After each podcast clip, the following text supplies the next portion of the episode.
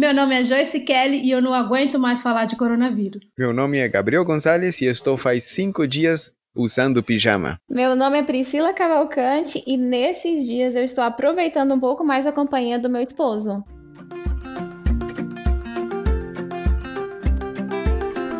Minha Pequena Luz, seu podcast de reflexões. Meu nome é Joyce Kelly e aqui eu compartilho coisas que li, coisas que penso e coisas de Deus. Bem-vindos!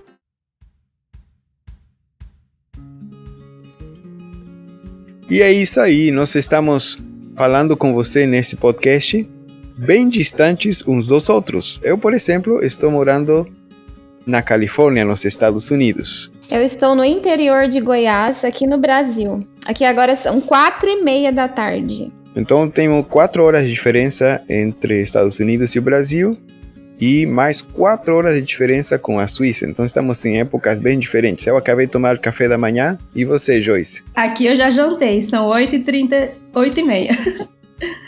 O que três pessoas tão distantes umas das outras estão fazendo juntas? Nós vamos abordar um assunto que tem a ver com relacionamento social. Priscila, por que é importante falar sobre relacionamento social agora? Olha, é, nós aqui, né, os três, nós temos famílias, né? Estamos em casa com as nossas famílias. Mas a gente sabe que por aí tem muita gente que está sozinha.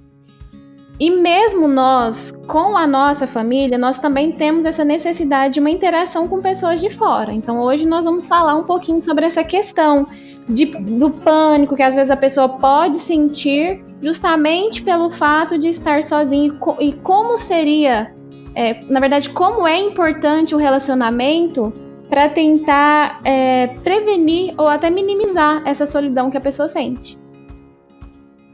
Nós seres humanos somos muito dependentes das relações sociais e agora é, essa epidemia que está acontecendo, o que está fazendo é justamente nos afastar uns dos outros. E o desafio que queremos te propor e queremos trazer respostas nesse podcast é justamente como fazer para continuarmos seres sociáveis apesar de não ter mais contato social direto, físico? Bom, a primeira coisa que eu achei muito interessante, eu não sei se vocês sabem, mas existem dois termos. É, um é solidão, o outro é solitude. Vocês já tinham ouvido falar sobre, esse, sobre essa palavra, solitude? Acho que já. Mas não, explica aí para nós. Bom, então tem um escritor do livro O Eterno Agora, o Paul, ele fala o seguinte: que solidão é uma linguagem. A linguagem criou a palavra solidão para expressar a dor de estar sozinho e criou também a palavra solitude para expressar a glória de estar sozinho. Então agora eu te pergunto, no meio de tudo isso, será que as pessoas estão sentindo essa dor de estar sozinhos ou será que elas estão sentindo essa glória, né? Porque às vezes a gente tem essa vontade de ficar sozinho, mas eu acho que nós fomos forçados a estar afastados de pessoas e isso às vezes pode ser muito doloroso. Eu tenho um exemplo da minha mãe aqui, tá pertinho de mim, 30 quilômetros, mas nossa, esse final de semana ela ficou arrasada porque a gente não, a gente vai sempre para casa, todo final de semana a gente tá lá. E dessa vez a gente não pôde ir. Eu não sei nem se o próximo final de semana nós vamos poder sair daqui. Então acaba que a pessoa não tem aquele prazer em estar sozinho, né? Tem mais uma dor. Nós falamos aqui do pânico. Às vezes a pessoa tem. É, de vez em quando te dá aquele, aquele certo pânico, né? Um certo pavor por tudo que a gente está vendo, tanta, tanta notícia, nós estamos bombardeados o tempo todo. Mas existem pessoas que desenvolvem o transtorno do pânico, que é justamente é, sintoma físico, sintoma psicológico terrível associado com a ansiedade. Então a pessoa fica muito ansiosa, fica em casa o tempo todo e desenvolve uma ansiedade que pode levar ao transtorno do pânico. E, gente, para uma pessoa ficar sozinha e sentir todos esses sintomas que o transtorno do pânico traz, é muito triste. Muito triste mesmo. Porque só para vocês terem uma ideia é, a pessoa pode sentir tremor, ela pode sentir taquicardia, então ela tem ondas de calor, é, tremor, formigamento, tontura e medo de morrer. Então imagine uma pessoa nessa situação em que estamos vivendo, né, o mundo nos assustando por todos os lados, e a pessoa sentir tudo isso, porque é muito triste de se pensar. Então, assim, eu fico, eu fico preocupada, assim, né? E a gente precisa, por isso que a gente vai comentar hoje, a gente precisa achar maneiras de nos aproximarmos e de acolhermos essas pessoas, porque o relacionamento interpessoal é importantíssimo, importantíssimo.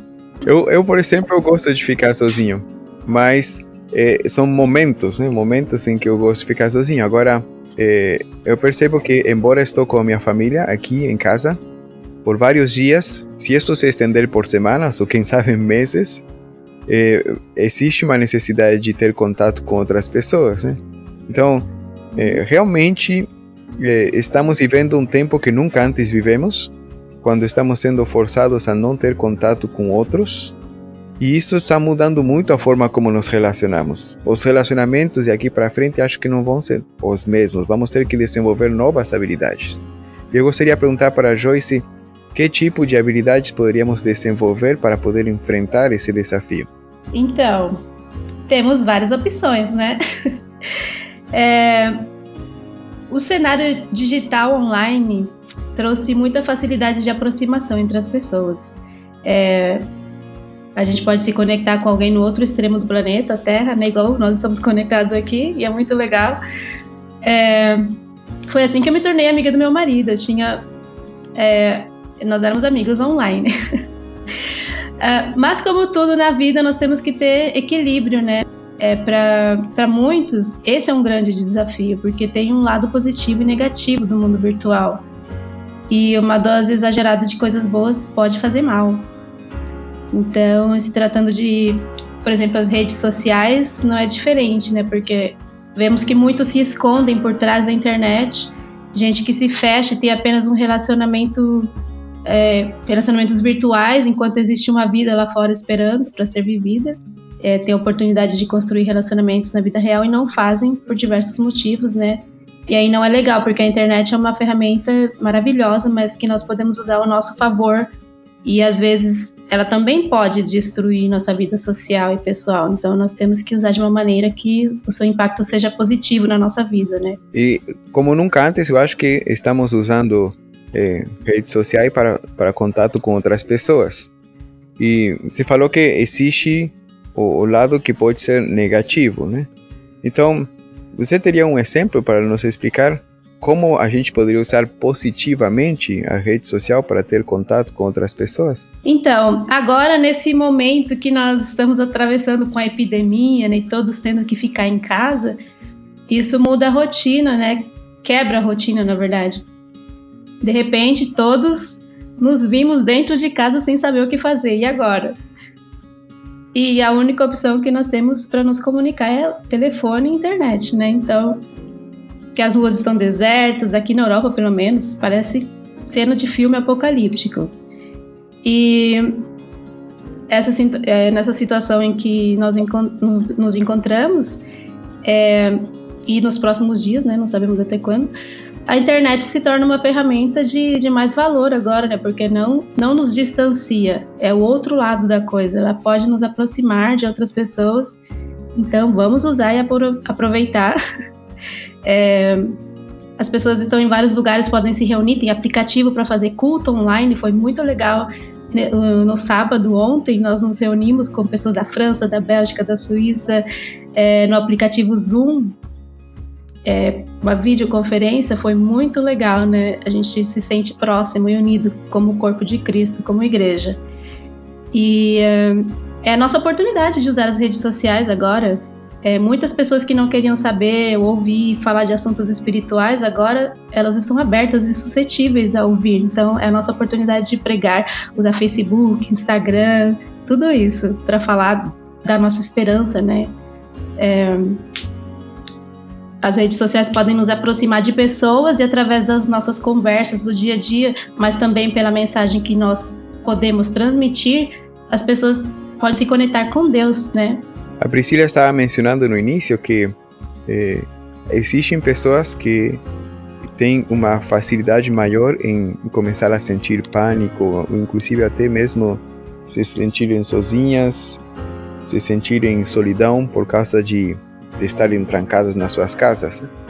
E é lógico que a gente não pode estar o tempo todo conectados às redes sociais, porque até eu acho que faria mal, né? Por exemplo, ficar 12 horas olhando o, o Facebook, o WhatsApp, acho que não faria bem para a saúde, né? Mas existem outras horas do dia em que a gente pode fazer outras coisas produtivas que me imagino que mesmo que não seja ter contato com outras pessoas, mas pode ajudar na saúde mental. Por exemplo, Priscila, o que você acha de ler, estudar alguma coisa, se ocupar em alguma coisa? Ah, Gabriel, eu estava comentando agora com a Joyce, tanto que eu deveria usar esse tempo agora, principalmente, para aprender uma coisa nova. Por exemplo, a gente estava comentando de um amigo que eu encontrei na conferência geral e ele só fala inglês. Eu falando para Joyce que eu até me surpreendi pelo tanto que eu consegui comunicar com ele.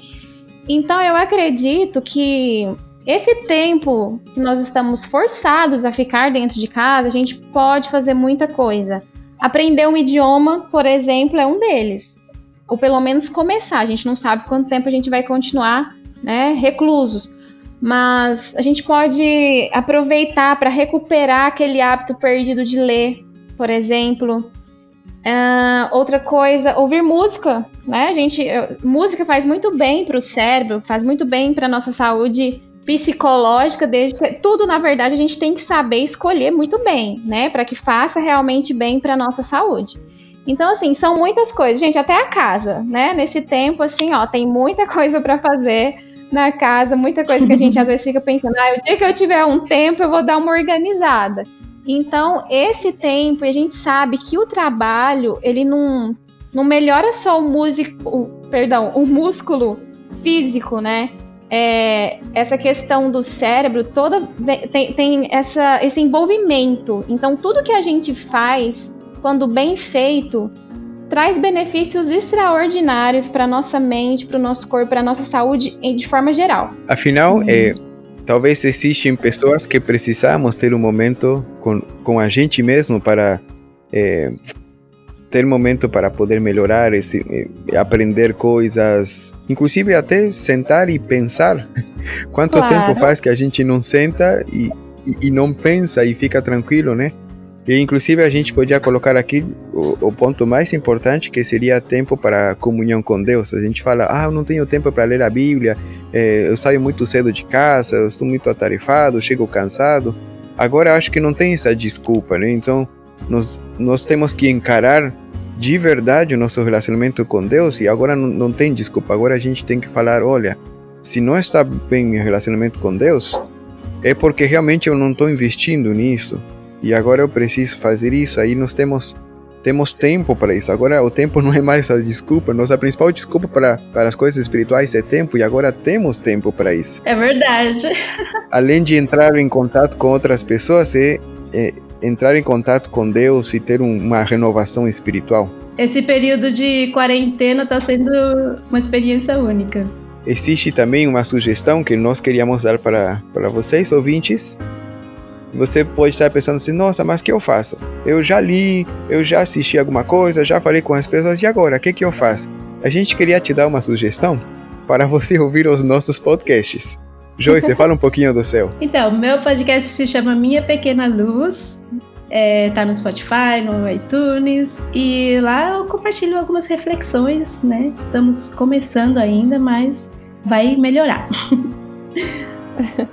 o interessante é que a Joyce e eu começamos quase no mesmo momento, sem nenhuma saber da outra.